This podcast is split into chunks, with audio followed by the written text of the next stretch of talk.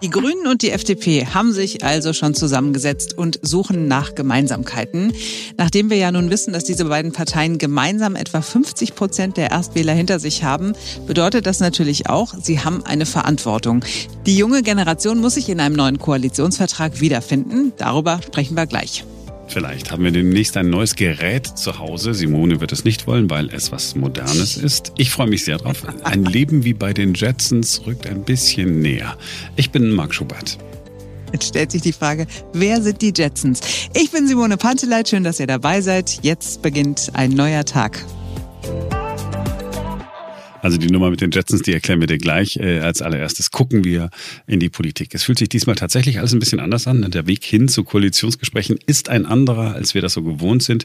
Die vermeintlich kleineren Parteien setzen sich zuerst zusammen und machen ihr eigenes Ding. Erst dann kommt der etwas größere Partner dazu. Ja, der Instagram-Post, den die FDP und die Grünen abgesetzt haben, hat schon mal gezeigt, das ist diesmal alles anders. Ich musste ein bisschen daran denken, dass vorher alle gesagt haben, es soll bloß nicht wieder so eine Bilder geben wie nach der Wahl im Jahr 2017, als sich die Verhandlungspartner auf dem Balkon schön haben ablichten lassen. Ja, aber diesmal war es schon was anderes. Ne? Die Bilder, die wir damals gesehen haben, äh, haben mich äh, so eher an so eine Showveranstaltung erinnert. Ne? So ein königlicher Balkon. Äh, man zeigt sich dem Volk zwischendurch kam auch mal Merkel raus, hat so runtergewunken und am Ende ist nichts draus äh, geworden. Diesmal fand ich, war es ein ganz einfaches, natürliches Bild, wo einfach nur vier Menschen zu sehen waren, in irgendeinem Flur, irgendwelche Verhandlungszimmer werden da in der Nähe gewesen sein und die sagen, lass uns mal versuchen. Ich bin auch sehr dankbar, muss ich auch noch sagen, dass wir hoffentlich keine Zwischenstände per Twitter gemeldet bekommen. Alles soll einfach diesmal ganz in Ruhe passieren, selbst wenn wir Tage und Wochen lang nichts hören. Wir haben es ja vorhin schon gesagt, dass diese beiden Parteien, die da jetzt miteinander sprechen, deutlich stärker eine junge Generation vertreten, als das ihre möglichen Koalitionspartner von der SPD oder der CDU tun. Das bedeutet auch, die junge Generation muss sich wiederfinden in einem Koalitionsvertrag und zwar nicht nur im Bereich Klimaschutz. Darüber sprechen wir mit einer FDP-Bundestagsabgeordneten. Güde Jensen ist gerade wiedergewählt worden. Vor vier Jahren hat sie es mit 28 Jahren zum ersten Mal in den Bundestag geschafft. Sie steht steht für die junge Generation und sie ist die junge Generation bei den Liberalen. Guten Morgen, Güde. Hallo, guten Morgen, Marc. Wir sprechen über die FDP, ist ja klar. Warst du eigentlich genauso überrascht, dass so viele junge Menschen die FDP gewählt haben? Jetzt keine Politikerantwort. Warst du was wirklich überrascht oder nicht? Ich war überrascht, dass wir tatsächlich auf Platz 1 gelandet sind. Das muss ich schon sagen. Aber dieser Trend hat sich in den letzten Jahren, wo wir verschiedene Wahlen hatten und ja diese Kategorien immer abgefragt wurden, abgezeichnet. Und deswegen war das natürlich schön, dass wir, dass wir nochmal zulegen konnten. Wir waren schon immer mal an Platz zwei oder drei bei den Erst- und Jungwählern, aber dass es jetzt so gut aussehen würde, ähm, hat doch die meisten positiv überrascht. Die Frage ist immer, woran liegt es? Habt ihr einfach eine bessere Strategie gehabt, in Social Media Kampagne zu machen? Was, was ist es gewesen? Ich glaube, es war nicht die eine, ähm, die, die eine Begründung. Und das ist ja das Spannende jetzt in der Nachwahlanalyse, woran es gelegen haben könnte. Ich würde sagen, sicherlich an, an der Social Media Präsenz, die ja nicht nur bei dieser Bundestagswahl sehr, sehr gut war, auch aus meiner Sicht, auch wenn das natürlich eine eine innere Sicht ist auf die Dinge. Ich glaube, es lag aber vor allem auch an den Themen, die wir gespielt haben. Auch nicht nur im Wahlkampf, sondern auch schon davor in den vier Jahren im Bundestag, wo wir wieder zurück waren.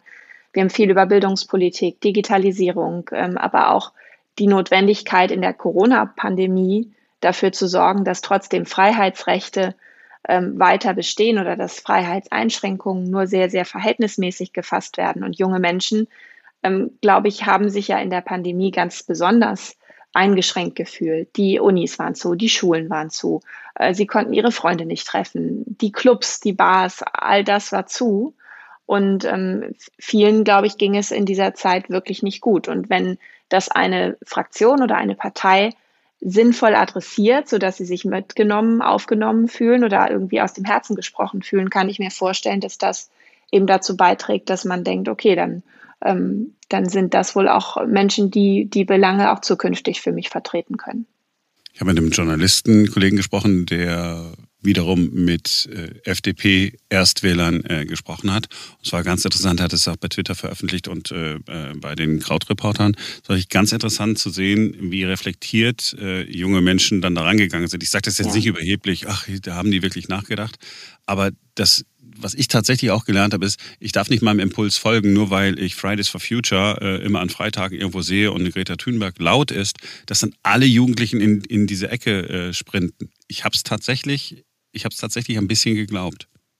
Das äh, haben wir auch festgestellt, auch im Wahlkampf, dass auch ähm, an den Podiumsdiskussionen, das ist ja immer das Schöne, man bekommt ja im Wahlkampf ganz viele Möglichkeiten, auch wieder in, in Schulen präsent zu sein, sei es digital und auch ein bisschen das Ohr verstärkt ähm, an einer größeren Gruppe von jungen Menschen zu haben, die ganz unterschiedlich ist. Und die haben viele haben gesagt, wir werden in diesen einen Topf geworfen, weil die, ähm, die junge Generation über Fridays for Future sehr, sehr präsent war in den letzten Jahren und ähm, viele sich darüber auch politisiert haben, aber in unterschiedlichste Richtungen. Also das ist nicht alles nur ähm, der eine oder die eine Klimaaktivistin, sondern es gibt auch viele Schülerinnen und Schüler, die gesagt haben, wir finden es nicht gut, dass, dass ähm, Schulkameradinnen von uns die Schule für diese Demos schwänzen. Und andere haben gesagt, wir finden es gut. Also ähm, ich, ich würde sagen, auch da, ähm, so wie bei allen anderen äh, Wählerinnen-Schichten auch,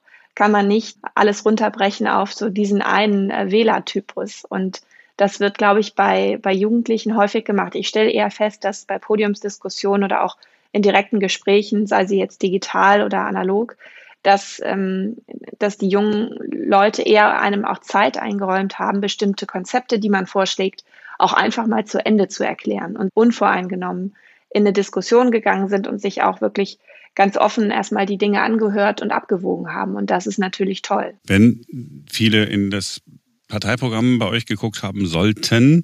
Ich nehme an, es waren nicht so viele. Ihr habt es aber ja auch cool bei Social Media immer äh, auf den Punkt gebracht. Schön, schön kompakt. Ich habe da auch ein bisschen was gelernt. Ich habe aber auch das gesamte Parteiprogramm gelesen. Und äh, es findet sich dort ja, also wenn, wenn ich jetzt junger Mensch wäre, ich hätte es fünfmal unterschrieben, ja, und hätte dann am Ende des Tages immer gedacht, aber vielleicht haben die Grünen doch recht, vielleicht sollten wir doch noch ein Auto verbieten. Aber ansonsten ist alles das, was ihr schreibt, ja, ziemlich modern. Und ich hatte auch den Eindruck, dass das tatsächlich ja ein im besten Sinne liberales Programm ist, dass da nicht mehr diese Nummer mit Partei der Besserverdienenden, diese ganzen Klischees und diese mhm. ganze Pechsträhne, die ihr dann da hattet, dass ihr die hinter euch gelassen habt. Ist das auch dein Eindruck?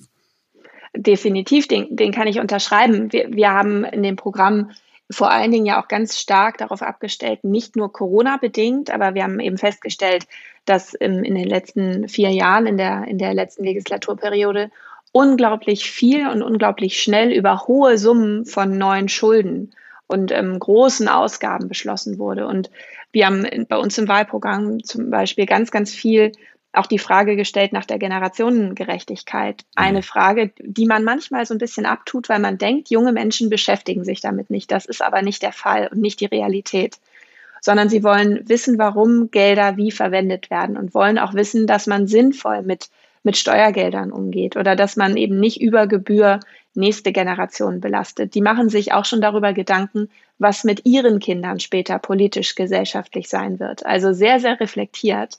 Und deswegen, und klar, und dann kommen natürlich Themen wie ähm, eine Legalisierung von Cannabis ab 18, ähm, das Wahlrecht ab 16, ähm, ein hoher Anteil von bildungspolitischen Forderungen auf relativ vielen Seiten im Verhältnis zu anderen Wahlprogrammen. All das, glaube ich, ähm, macht das Programm sehr modern und auch sehr, sehr, sehr ansprechbar für, für junge Menschen.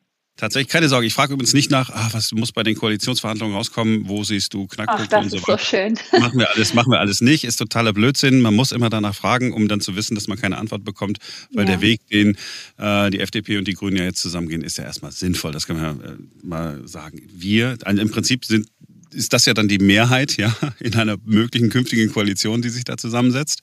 Ähm, und es ist doch gut, das hinter verschlossenen Türen zu machen und dann sagen, äh, sagen wir hinterher, wo es rauskommt. Aber worauf ich hinaus wollte, ist, wenn man, und das gilt dann gleichermaßen für die Grünen, wenn man von jungen Menschen so gewählt, also zusammen habt ihr ja 50 Prozent, über etwas über 50 Prozent.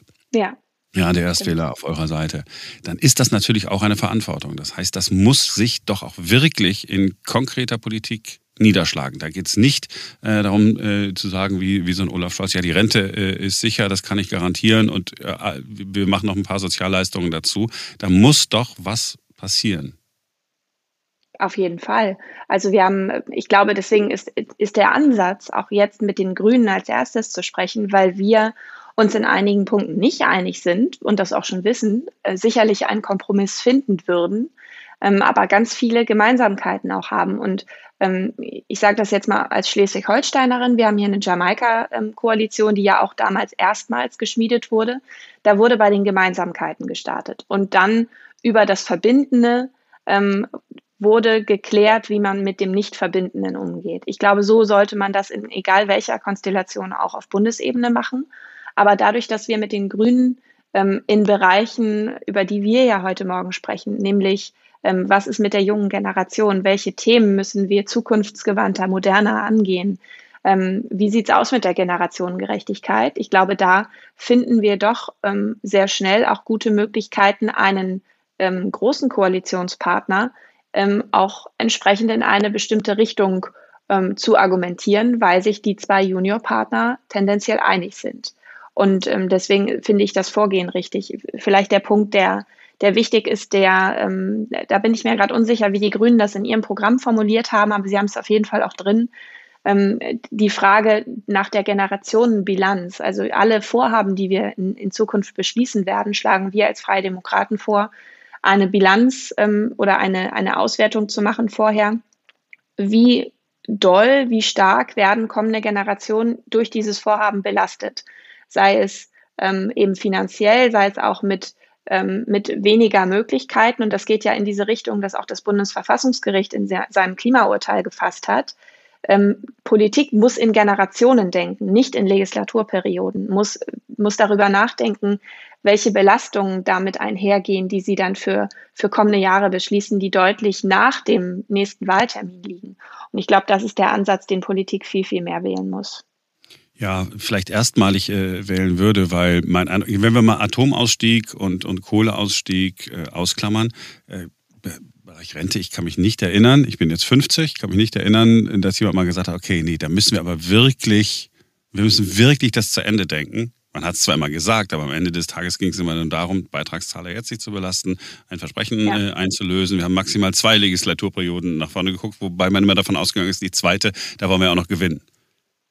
Genau, das ist das Problem. Und ähm, ich glaube, deswegen sind ähm, vielleicht auch einige der, der ehemals großen Volksparteien, weil das sieht ja auch nicht mehr alles so aus wie noch vor 15 Jahren, 16 Jahren, ähm, sind an diese an diese Denkweise nicht gewöhnt, dass, dass man auch über die nächste Generation Wählerinnen und Wähler, das sind ja Menschen, die ihr Leben lang jetzt noch wählen werden. Und wer in einem so frühen Zeitraum oder in einem so frühen Alter auch politisiert wurde über Fridays for Future oder eben über die, die Beschäftigung einfach mit solchen großen Fragen, der und die wird auch zukünftig ähm, noch sehr, sehr lange ein Kreuz machen. Und ich glaube, dass es schon eine, eine Erfahrung ist, auch im, das erste Mal wählen gehen zu dürfen. Das habe hab ich zumindest selber äh, noch in Erinnerung, wie das für mich mhm. war. Und ich weiß, dass es vielen eben auch jungen Menschen so geht. Und ähm, wenn, ich sage mal, SPD, die Union, ähm, diese Wählergruppe eigentlich gar nicht richtig ernst genommen hat und den Eindruck hatten wir im Wahlkampf, dann, ähm, dann haben die jetzt Nachholbedarf und ähm, wir sind aber schon einen Schritt voraus. Und ich glaube, diesen, diesen Boden, den wir da gut gemacht haben, den müssen wir jetzt aber auch nutzen, um zu beweisen, ihr habt eure Stimme nicht einfach äh, verschwendet oder ihr habt sie auch an die, an die richtige ähm, Denkweise gerichtet, sage ich mal so, nicht nur an eine Partei, um, ähm, um auch eure, ja, das, wofür ihr einsteht und wofür ihr wissen wollt, dass im Parlament gestritten wird, auch ähm, nicht umsonst getan zu haben. Und das ist jetzt unsere Aufgabe. Ja, es, sie ist es aber wirklich. Wir dürfen es nicht diesmal nur wieder hören und sagen, sondern es muss wirklich ja. passieren. Und ich habe ein ganz gutes Gefühl, weil diesmal ist alles irgendwie anders als sonst, wenn es um Koalitionsverhandlungen geht. Es fühlt sich alles richtig an. Ich wünsche dir und euch und auch den Grünen ähm, in einer ersten Runde ähm, viel Erfolg und dass das so ja reibungslos, egal ob es dann ein CDU-Partner wird oder ein SPD-Partner, so reibungslos funktioniert wie bei euch da oben in Schleswig-Holstein. Wir schauen mal, aber vielen Dank, wir geben uns Mühe. Danke, dass du dir Zeit genommen hast. Sehr gerne. So, wir sind äh, bei dem Thema, auf das ich seit Jahren, wenn nicht sogar seit Jahrzehnten warte. Endlich kommen die Haushaltsroboter. Nicht irgendwelche Prototypen, die irgendwo in Japan auf irgendwelchen Messen vorgestellt werden und dann 150.000 plus X kosten. Es gibt demnächst einen Roboter, ja, ich hoffe, es ist ein Haushaltsroboter von Amazon. Äh, man muss den Konzern ja nicht mögen, aber wenn die Produkte auf den Markt bringen, dann sind das Produkte, die man sich auch tatsächlich leisten kann. Ja, ich bin natürlich skeptisch, was das angeht, ne? weil es ist Technik, es ist neu, also muss ich ja quasi dagegen sein. Vielleicht sollten wir aber als allererstes mal erklären, was denn dieser Roboter überhaupt kann. Es ist ja jetzt nicht noch so ein Roboter, der aussieht wie ein Mensch, oder? Äh, Ferenc Reinke, unser Mann für die Technik, was ist es für ein Teil? Ja, also ich muss dich erstmal ein bisschen enttäuschen, Marc. Es ist kein richtiger Haushaltsroboter. Er erinnert aber an einen Haushaltsroboter. Das äh, kann man vielleicht schon mal sagen. Also prinzipiell. Ja, ich habe nur die Bilder gesehen. Ist es hm. äh, tatsächlich ein Sprachassistent mit Rädern, so könnte man das sagen. Also vielleicht sagen wir, sagen wir erstmal, wie er überhaupt aussieht. Tatsächlich erinnert er total an Wally aus dem Disney-Film. Disney Habt ihr das Bild vor Augen? Ja, das ist ja, süß. Genau, mit ja. so großen Rädern dran und so. Und äh, dieser Amazon-Roboter, Astro heißt der, ähm, sieht ganz ähnlich aus. Und tatsächlich haben sie bei Amazon gesagt, ja, wir haben uns auch tatsächlich so ein bisschen nicht allein an Wally, aber so an Trickfilmen und Science-Fiction-Filmen orientiert. Im Prinzip ist das ein großes Display und unten sind Räder dran und wie ich schon gesagt habe, ist ein Sprachassistent drin, nämlich äh, von äh, Amazon Alexa. Und dieser Astro-Roboter, der kann durch die Gegend fahren. Das ist erstmal so grundsätzlich die Idee. Das heißt, ich habe einen Sprachassistenten, der mir zum Beispiel in der Wohnung hinterherfährt und mit dem ich beispielsweise telefonieren kann. Ähm, so richtige Haushaltsdinge tut das Ding nicht. Das Einzige, was er tatsächlich machen kann, ist, er kann meine Wohnung überwachen. Das heißt, ähm, dieser Astro-Roboter hat eine Kamera. Und mit dieser Kamera kann ich mich zum Beispiel aus der Ferne draufschalten. Diese Kamera ist auch an einem Teleskopabend dran, sodass ich zum Beispiel tatsächlich in jeden Winkel der Wohnung theoretisch gucken kann. Und äh, Astro soll tatsächlich beispielsweise auch erkennen, wenn ein Rauchmelder angeht oder wenn Glas zerbricht und dann kann er mich quasi ähm, automatisch kontaktieren. Und ansonsten kann dieser Roboter im Prinzip alles, was auch ähm, dieser Echo von Amazon kann, also dieser Sprachassistent. Das heißt, ich kann ja. Astro sagen, spiel mir ein Lied oder gib mir eine Information aus dem Internet oder ähm, starte ein Video von Amazon äh, Prime beispielsweise. Das ist alles super, Ferns. Aber irgendwie das ist alles jetzt etwas enttäuschend. Also, es ist, also es ist äh, eigentlich ein Amazon Alexa, äh, verbunden mit einem Rauchmelder und einer Kamera. Äh, wie du schon sagst, alles das gibt es schon. Nur jetzt gibt es auch noch auf Rädern und steht noch im Weg rum, oder was? Genau so ist es. Also, es tut mir echt leid, er putzt nicht, er kocht nicht und er wäscht auch leider noch nicht. Also doch nicht mal, also saugen hätte er wenigstens können, nicht mehr eine Saugroboter. Ich habe natürlich einen schon seit ewigen Jahren. Selbst das hätte man mit einem, oder mein Gott, nee, also was soll also der Spaß denn kosten? Das würde mich jetzt mal interessieren. Also der Preis äh, für Deutschland steht noch nicht fest. Auch der Start für Deutschland steht noch nicht fest. Es gibt einen Preis in den USA, das sind 1000 Dollar. Und ich spekuliere jetzt einfach mal, ich gehe mal davon aus, wenn Astro zu uns nach Deutschland kommt, dann wird er wahrscheinlich auch so 999 Euro kosten. Für Ed, nee, ganz ehrlich, das, das nicht. Also das mache ich nicht. Ja, es ist wahrscheinlich so ein also, bisschen so ein Hipster-Ding. Es ist halt, äh, wie ich gerade schon am Anfang sagte, für so Leute, die beispielsweise mit dem äh, Amazon Alexa telefonieren und dann halt ganz gerne telefonierend durch ihre riesige Wohnung laufen möchten und halt wollen, dass ihnen das Telefon im Prinzip hinterherläuft. Das Coole an diesen Echo-Geräten war doch, und ich habe ja gar nicht geglaubt, dass es technisch möglich ist, dass die irgendwo stehen und man in jeder Ecke des Raums einfach mit denen sprechen kann. Die müssen ja eben gerade nicht mehr hinterherfahren, weil die ja so empfindliche Mikrofone haben. So. Ja, das ist traurig. Hm. Aber ich weiß jetzt schon, Marc hat damals auch gesagt, äh, Alexa wird sich nicht durchsetzen, brauche ich nicht. Und jetzt? Ja, Wie viele ja. Dinge hast du zu Hause? Vier. Siehst du, und du wirst auch so eine rumfahrende Alexa namens Astro haben. Bin ich mir ganz sicher. Nein. Zwei Dinge sind vielleicht noch ganz interessant, nämlich tatsächlich, dass äh, äh, auch Amazon jetzt so ein bisschen auf Kritik eingeht, so ähnlich wie Apple. Auf einmal wird der Datenschutz total wichtig. Bei Astro ist es tatsächlich so, dass ich in der Wohnung Räume definieren kann, in die er beispielsweise nicht reinfahren darf. Also das Schlafzimmer zum Beispiel. Und interessant finde ich auch, dass er wohl angeblich absichtlich so konzipiert wurde, dass er nur so langsam rollt, dass man auf jeden Fall vor ihm weglaufen kann. Ja. Das, das ist gut damit. zu wissen, dass er mich, dass er mich, also dass er mich nicht überrollt. Das ist gut gemacht. Und dass du davor weglaufen kannst, obwohl er in deiner Nähe sein soll. Super. Nee, dann viel Spaß damit. So, und dann hatte Ferenc aber noch eine äh, Neuerung angekündigt, die man unbedingt haben muss. Also tatsächlich Ja. die, äh, also ich zumindest muss sie unbedingt haben. Und zwar gibt es äh, einen neuen Echo Show. Also Echo ist ja, wie gesagt, der Sprachassistent, ne, wo Alexa drinsteckt. Und jetzt gibt es einen Echo Show, der ist ähm, 15 Zoll groß, ein ja, smartes Display mit Full HD Auflösung. Der sieht im Prinzip aus wie ein Bilderrahmen. Man hängt ihn an die Wand äh, im Querformat oder im Hochformat. Der soll so wie so ein digitales schwarzes Brett zu Hause funktionieren. Das heißt, auf dem Ding kann ich mir einen Kalender anzeigen lassen mit meinen Terminen, die ich heute habe. Ich kann selber digitale Notizen, zum Beispiel für die Familie, hinterlassen. Ich kann aber auch einfach zum Beispiel nur ein schönes Foto aus meiner Sammlung anzeigen lassen. Und tatsächlich ist es so, es ist auch eine Kamera eingebaut äh, und der erkennt quasi die verschiedenen Familienmitglieder. Das heißt, wenn man sich da vorstellt, dann erkennt er, welches Familienmitglied äh, gerade da reinguckt und zeigt dann sozusagen individuelle Bildschirme an. Das finde ich tatsächlich ganz interessant und ich glaube, dass sich das relativ weit durchsetzen könnte. Wie groß, also wie, so groß wie ein Bild, also ist es eigentlich quasi ein Fernseher, der mehr kann, der an der Wand hängt, so ungefähr? Mm, Genau, so könnte man das sagen. Das ist, äh, wie gesagt, er heißt Echo Show 15, Echo Show 15, weil er 15 Zoll groß ist, also ein bisschen größer, 15,6 Zoll.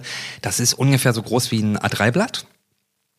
Und ähm, man kann ihn sich zum Beispiel in die Küche hängen, ja, kann sich da Rezepte anzeigen lassen. Man kann ihn theoretisch auch äh, sich ins Schlafzimmer hängen und darüber auch Fernsehen beispielsweise. Aber spannend ist eben tatsächlich diese Geschichte, dass man eben den Bildschirm individualisieren kann und dass man sich zum Beispiel Einkaufslisten drauflegen kann oder eben Notizen hinterlassen kann. 15 Zoll sind A3 oder A5? A3. Ah, also ist ja groß. Relativ groß, tatsächlich. Mhm.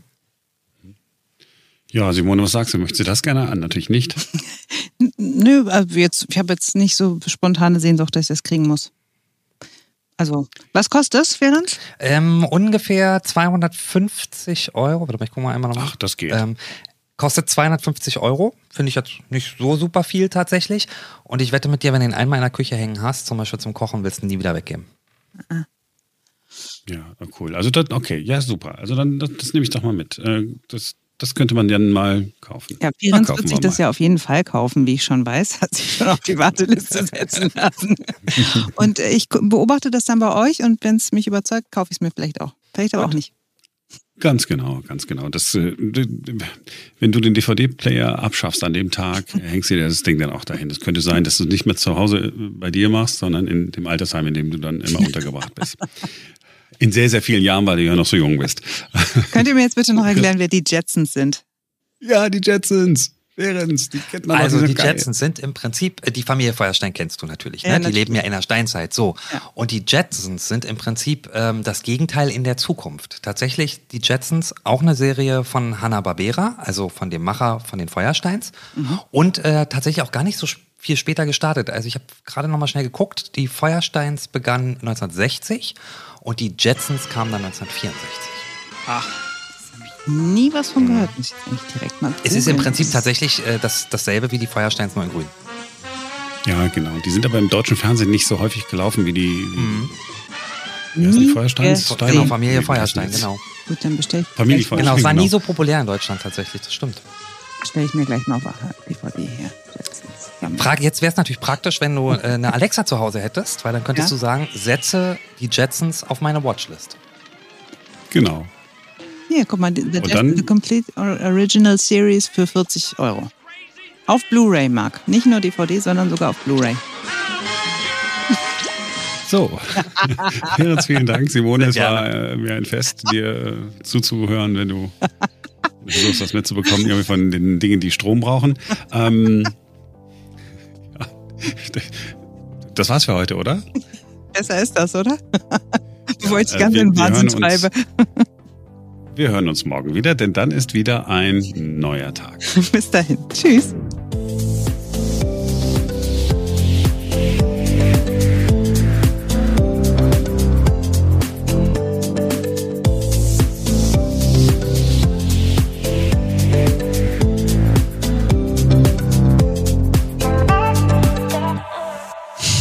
War das okay so oder habe ich irgendwo ganz schlimm gehaspelt und muss es nochmal machen? Äh, mir ist nur aufgefallen, dass du das Wort Koalition nicht sagen kannst. Stimmt. Mit anderen Worten, du bist nicht koalitionsfähig. Oh, wow. Das ist so ein intelligenter Witz gewesen von mir. Das ist Wahnsinn. Andere würden den jetzt bei Twitter äh, versenden und ich mach's einfach nicht.